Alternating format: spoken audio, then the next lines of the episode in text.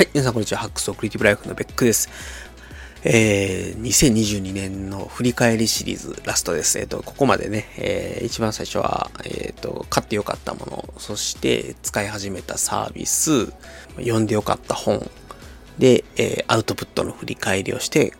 で、これが最後ですね。えー、個人的な振り返りと来年に向けての、まあ、思うことですね。抱負とか目標じゃなくて、思うことについて少しお話ししたいなというふうに思います。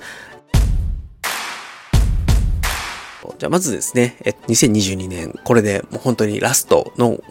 YouTube、ポッドキャストの配信になります。で、これもですね、最終的にはブログの記事という形で公開をしていくことになると思いますので、最後、これがブログに上がった瞬間にですね、僕のアウトプットは、2022年のアウトプットは完了になりますと。なんとか大晦日までに全て仕上げていきたいなと思うんですけれども、どうでしょうか？まあ、これが、あの、正月にかかってないことを祈りますと。まあ、これで最後になりますので、まあ、今年もありがとうございましたということで、ぜひですね、2023年もお付き合いいただければ幸いでございます。ということで、まずですね、2022年のちょっと振り返りといいますか、あの、反省をしとこうかなと思います。で、まず2022年の、えー、どんな年やったっていうのを外観すると、まあ、基本的には達成と苦難の年やったかなというふうに思ってますと。で、えっと、2021年の記事をね、ちょっと読み直したんですけども、まあ、だいぶですね、休職して復職して、1年間やってきて、まあ、いろいろ紆余曲折もありながら、すごい回復してきたよ、みたいな感じで、上り調子で、来年はもっと良くなる、みたいな感じで書いてたんですけども、2021年のその来年はもっと良くなると思ってた僕のですね、期待を、あの、全力で打ち砕くようなですね、あの しんどい状況に今なってるという感じです。あの、体調面で言うとね、あの、7月ぐらいまでは全然良かったんですけども、調子乗って7月にね、新しいですね、アサインをいけると思うみたいな感じで、ちょっと安易に引き受けてしまったがためにですね、今とんでもない苦境に陥ってるっていう状況なんですけども、まあまあそんな感じですと。で、まあ、とはいえ仕事面で言うと、9月末に1個すごく大きなプロジェクトを、まあ、無事完遂させることができて、まあ、それはですね、まあ、むちゃくちゃ大きな達成だったかなと。一応、そういう職務経歴とかに書いた時のピッカピカのですね、すごい成果を出せたかなというところが一つありましたと。で、なので、そういうちょっと用の部分もありつつも、7月ぐらいからですね、そろそろプロジェクト終わるから、次のアサインやろうかっていうことで、まあ、今部下60名ぐらいいるような部門を任されたんですけども、それが、その部署がすごい大変だったっていうところがあって、まあまあまあ、なかなか苦しい状況になっているというところではありますと。まあまあ、とはいえ、なんとかね、半年以上生き残ることができた。まあ、7月からね、7、8、9、10、11、12ですね、半年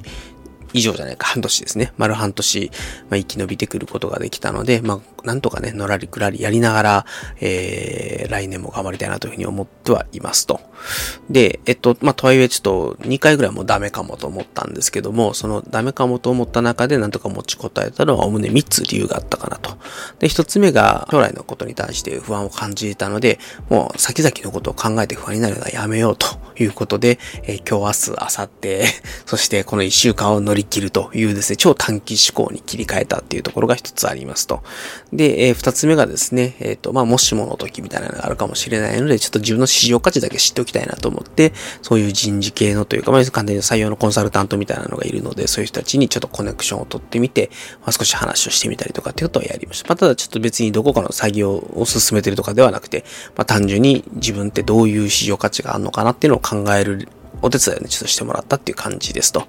で、えっ、ー、と、3点目がですね、もうちょっと他人の評価を気にするとかっていうのはちょっとやめて、おもんばかるのをやめてですね、とにかくもう自分が死なないということを最優先にしようということで、まあ、命を大事にモードということで、周りから見たらなんやあいつなんか、もっとガンガン責任をも取って、も、もっとがむしゃらに働けよって思われるかもしれないんですけど、そんなことしたら死んでしまうので、まあ、あの、必要最小限といったら、まあ、とりあえず、えっ、と、仕事に差し障りがない範囲で、省エネモードでちょっと、特に今年の最後のね、あの、12月はそういった感じで乗り越えたというところがあります。で、えっと、まあ、そんな感じでなかなか、まあ、一言で言うと仕事大変で、超絶ハードモードに今入ってはいるので、体調もちょっとね、悪くはなってきちゃってるんですけども、まあ、なんとか生き延びることができて、まあ、無事2022年を乗り越えることができたというところは一つ大きな自信になるかなと。で、来年も、まあ、この調子でなんとか頑張って生き延びていこうっていうことと、まあ、少しずつでもね、この苦しい状況を改善できるようになんとかしていきたいんですけども、自分の力でどうにもならないこともあるので、まあどうにもならないところは諦める。どうにかなるところを頑張るという感じでやっていければなというふうに思っております。はい。で、まあ、なんか悪いことばっかり言ってるんで、あの、良いことも一応言っとこうかなと思うのは、あの、今年はとにかく趣味の幅を広げられたっていうのが何よりも大きかったなと。まあ、何よりもキャンプの趣味として加えられたっていうのが大きかったなと思います。で、えっと、息抜きとかね、リフレッシュとか、そんな生塗り言葉じゃないんですよ。もう魂の選択ですね。はい。自然の中で何をすることもなく、ボケーっとただ、えー、焚き火を眺めながらコーヒーを飲んだり、ビールを飲んだり、えー、本を読んだり、そして時々フォーミュラで文章を書いたりみたいなことをやっている時間っていうのがですね、本当にすごい癒しとかヒーリングとかもそ、そんなんじゃないんですよ。あの、本当に心が現れていくっていう感じなんですね。まあ何がすごいと、すごいかというと、まあやっぱりある程度、えっ、ー、と、自然の中で、こう焚き火を眺めながらコーヒーを飲んだりしてるとですね、まあその、ずっと仕事というか平日の間っていうのは胸の奥にこう不安があって、ずっと偏頭痛に襲われてとか、まあ、なかなかですね、体調に、もろにも出てきて、精神的なストレスが出てきてしまってるんですけど、まあ、そういうキャンプをしてる間っていうのは、そういうものがこうなくなるんですね。不思議なことに。だからこれはもうものすごい効くんやな、みたいな感じで、僕が想像してた100倍ぐらいですね。良かったです。はい。まあ、そういう魂の選択、足り得る強力な息抜きをですね、えー、見出せた、そんな術をゲットしたということは非常に大きな収穫だったかなというふうに思います。で、それからですね、もう一個、あの、Windows マシンを買いまして、信長の野望申請とエイジオブエンパイアやりまくりましたと。600時間ぐらいやりましたよっていう記事を書いたりもしたんですけども、まあ、あのー、これをね、無駄な時間と取るか、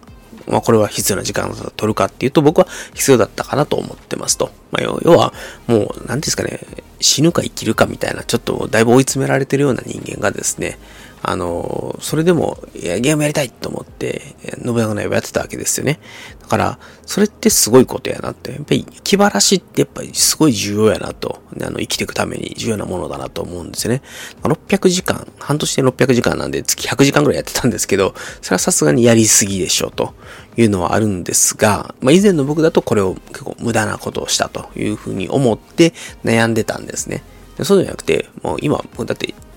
ね、精神的に結構やられてるわけじゃないですか。だから、気晴らしも必要でしょと。で、それを600時間も、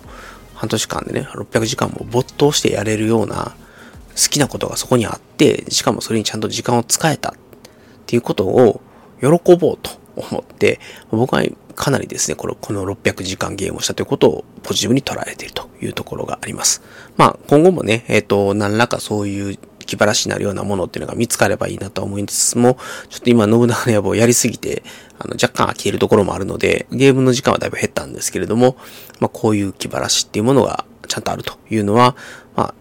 健やかにね、人生を生きていくために非常に良かったんじゃないかなというふうに思っております。で、えっと、ちょっと前回の回でお話をしたんですけども、アウトプット、今年結構頑張れたなっていうのもあったので、これは、まあまあ、やっぱり、うん、あの、ちょっと自信になるなというのは、今年本当に3ヶ月ぐらい仕事のことだけに集中、まあ、仕事をやってゲームやってるったんで、あの、厳密仕事のことだけやってたわけじゃないんですけど、本当にアウトプット全くできてない期間っていうのがあったので、まあ、それをですね、乗り越えて、全体の本数で言うと去年よりも30本ぐらい多かったので、まあ、結構その3ヶ月以外の期間頑張れたのかなっていうのはありますと。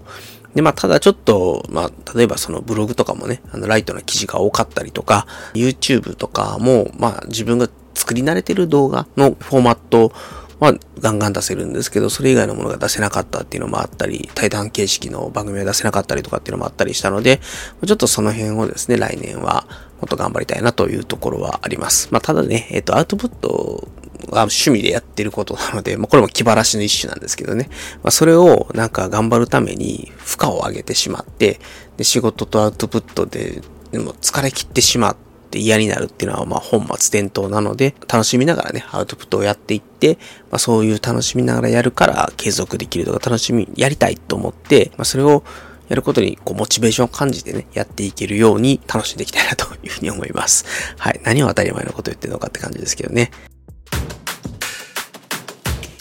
まあちょっと、はい、来年はなんかそういう電子書籍なんかも出せたらいいなっていうのもあるので、まあ、ちょっとね、仕事の今の状況みたいなのもあるので、あんまりコミットメントみたいなのとか目標みたいな感じでやりたくはないんですけども、まあ、なぜね、仕事で今日、明日、明後日を生き延びようって言ってるような人間が、1年かけて電子書籍書きますなんて宣言はとてもできないんですけども、まあ、何かそういうことができるようにいいですね。まあ、いろいろ仕組みを整えたりして、まあ、時間をですね、まあ、せっかくポメラも買ったんでね、ポメラでちょっとずつ書き進めていったりとか、まあ、隙間時間とかね、有効活用して書いていきたいなというのもあります。まあ、なんで来年はちょっとそんな電子書籍を書くみたいなのを目標ではないんだけど、頑張りたいなっていう努力目標に置いとこうかなと思います。もう一個ね、そう、実はちょっとアウトプットの回で言えなかったんですけども、そう、書評とか全然書けてないなっていうのがあって、まあ本は全く読んでないわけではないですよね。まあ、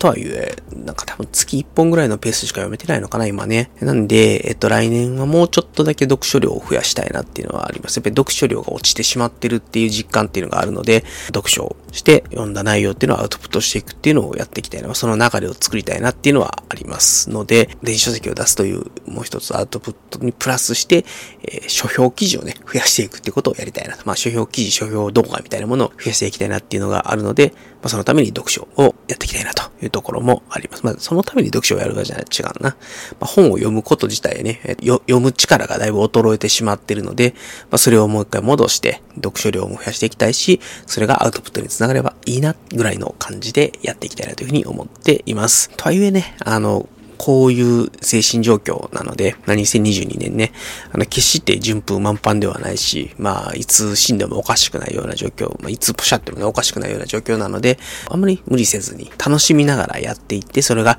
結果的に今年よりも来年の方が良いインプットアウトプットができて、なんか良い活動ができて、あ、いい年やったなって思える一年にできればなというふうに思っております。まあ、いずれにしても死なないようにえー、と、命を大事に、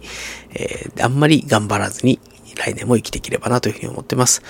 できればね、まあ、心理的安全性を確保して、平和に安定して働いていけるような環境ができて、寛解してね、もううつ病治ったよって言える日が来年来るかな。まあ来たらいいな。ダメでも、まあ来年とにかく悪化して潰れないようにするっていうのはね、本当に最低限の目標として頑張っていきたいなというふうに思います。